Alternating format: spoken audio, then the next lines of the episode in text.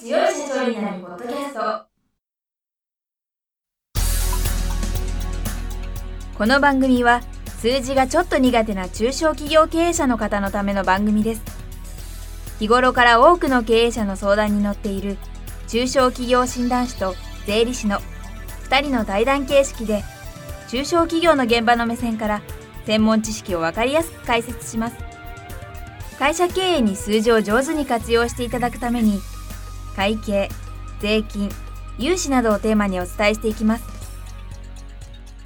こんにちは。中小企業診断士の六角です。いつも数字に強い社長になるポッドキャストをお聞きいただきありがとうございます。今回もスタジオに特定社会保険労務士の安さやか先生にお越しいただいております。安先生今週もよろしくお願いします。よろしくお願いします。今回も前回に引き続きコンビニエンスストアのオーナーさんの工夫についてお伺いしたいと思います。はい。ありがとうございますあの前回お話ししたものについては例えば恵方巻きっていうイベントの中でこんな工夫するといいですよっていう話をしたり発注などを含めた権限以上の話を少ししてきました。けれどもやっぱりなんかその権限以上っていうところが私はキーかなと思ってるんですよ。この前の配信のところでもお話があったと思うんですけどオーナーとか店長の役割って人を育てるっていうところが大きな役割だって六角さんもおっしゃってたじゃないですか。それってすごいやっぱり大事なことでどれだけ店長とかオーナーが受けるか自分が。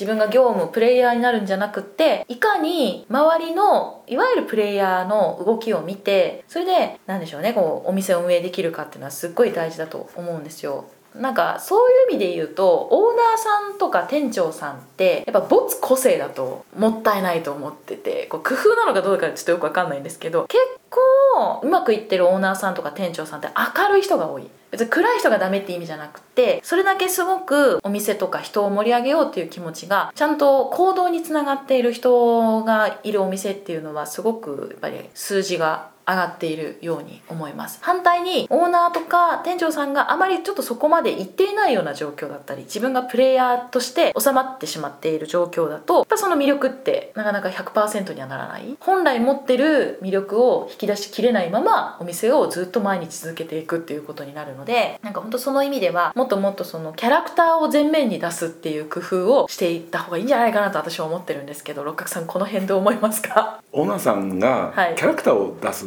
ですか、そうそうそう。それは別に目立つって意味じゃないんですよ。オーナーさんがキャラクターを出すっていうのはうん。明るさを出す、明るさを出す。ななんていうんですかねそのオーナー像とかってあるじゃないですか。理想のオーナー像とかこうあるべきだみたいなのって結構あるんですけどなんかそこまでこだわんなくてもよくない？って私思うんですよ。やっぱ印象に残りますよね。私どちらかというとコミュニケーションの専門家なんで言うとメラビアンの法則っていうよく有名な法則があるんですよ。人は見た目が9割っていう本も出てるぐらい実は印象付けられる要素として言葉の内容そのものではなくってなんか外見とかあと喋っているトーンとか速さとかそういったものに人は印象付けられやすいっていう実験をしたメラビアンっていう人がまとめた結果55%が外見38%が耳から入る情報そして残りの7%が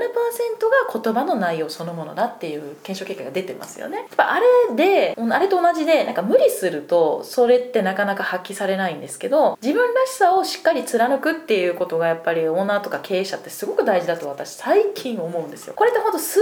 字に一見よらないんですけれど長い目で見たら売り上げとかその利益っていうところにも少なからずつながってくるんじゃないかなと思っていてでそういう工夫っていうかなんかオーナーさんとしての勉強っていうんですかね修行っていうのかな。人としてもっともっとその魅力的になるための工夫をされている方ってやっぱりすごい業績伸びてるように思いますね。そういう話です。リーダーシップ論ですよね。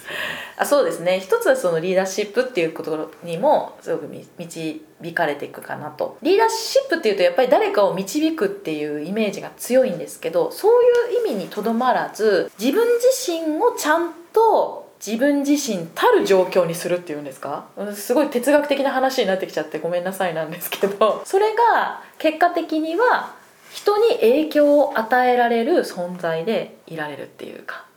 そういう意味でのリーダーシップっていうんですかね。があると人って自然に寄っていきますよね。なんか面白い人とかいい人に人はなんとなくこうついていきたくなる習性があるのと同じかなと思ってて。でそこにやっぱり魅力っていうものが加わるとお店に行こうっていうのが出てくるんですよ。要はなんか私も前自分で経験したことも実はあるんですけど誰々さんがお店にいるから行こうみたいな。これ行き過ぎるとストーカーとかになっちゃうんでちょっと危険ではあるんですけどやっぱりあの人がいるからこのお店で買いたいっていう風に思ってくれるお客さん最近多くってでそれが結果的に選ばれる店になっているのでなんか自分のお店の店長の紹介とかスタッフの紹介をお店の中でお客様が分かるようにこうなんかずらっと並べているところもしなんかこれに関して質問があったらこの人に聞いてくださいとかそういうのをお店でちゃんと張り出してやってる方とかっていますね。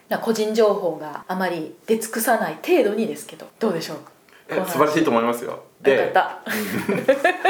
喋っちゃった。ちょっとね非論理的なんですけど人に好かれるって大切なんですよね。でもはい。それ難しいんですよね、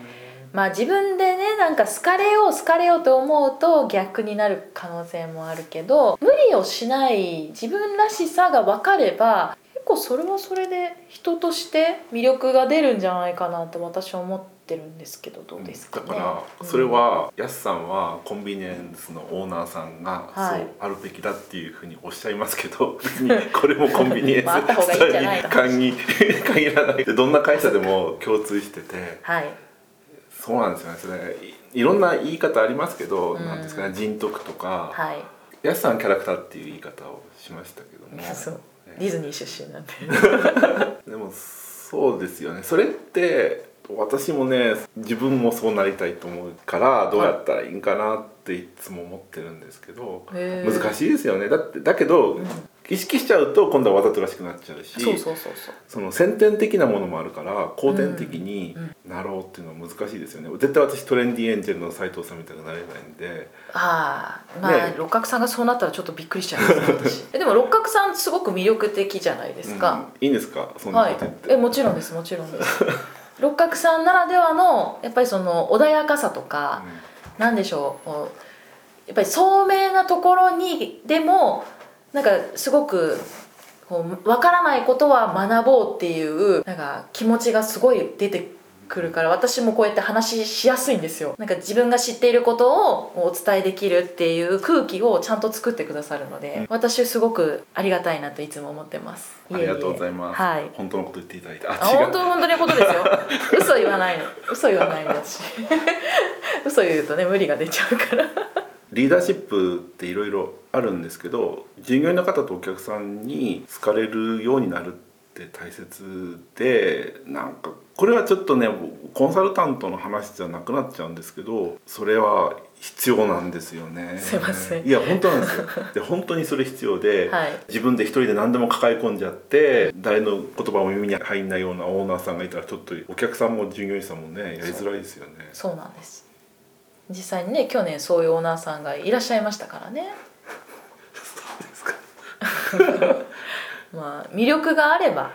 やっぱりそのその人についていく。全員ではないかもしれないけどついていきたいと思う人が現れるわけで、まあ、一種のカリスマみたいなものだと思うんですけどね。それってすごく大事じゃないかなって思うしなんか自分の人格とか自分のキャラクターを否定する必要も全くないと思うんですよ。それはどうやったらなれるんですかね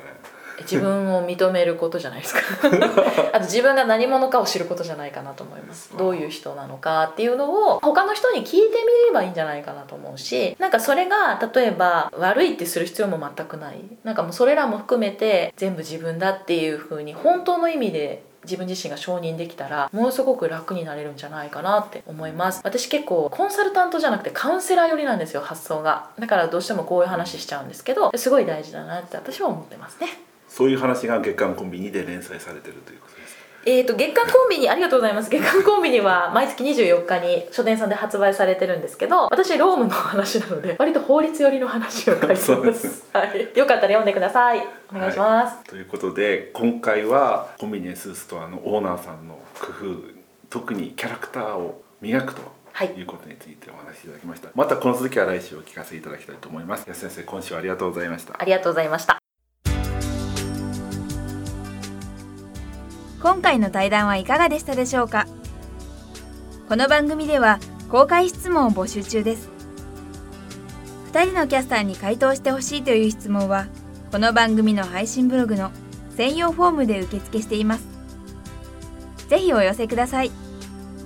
またご意見ご感想も同様に専用フォームでお受けしております。配信ブログは検索エンジンで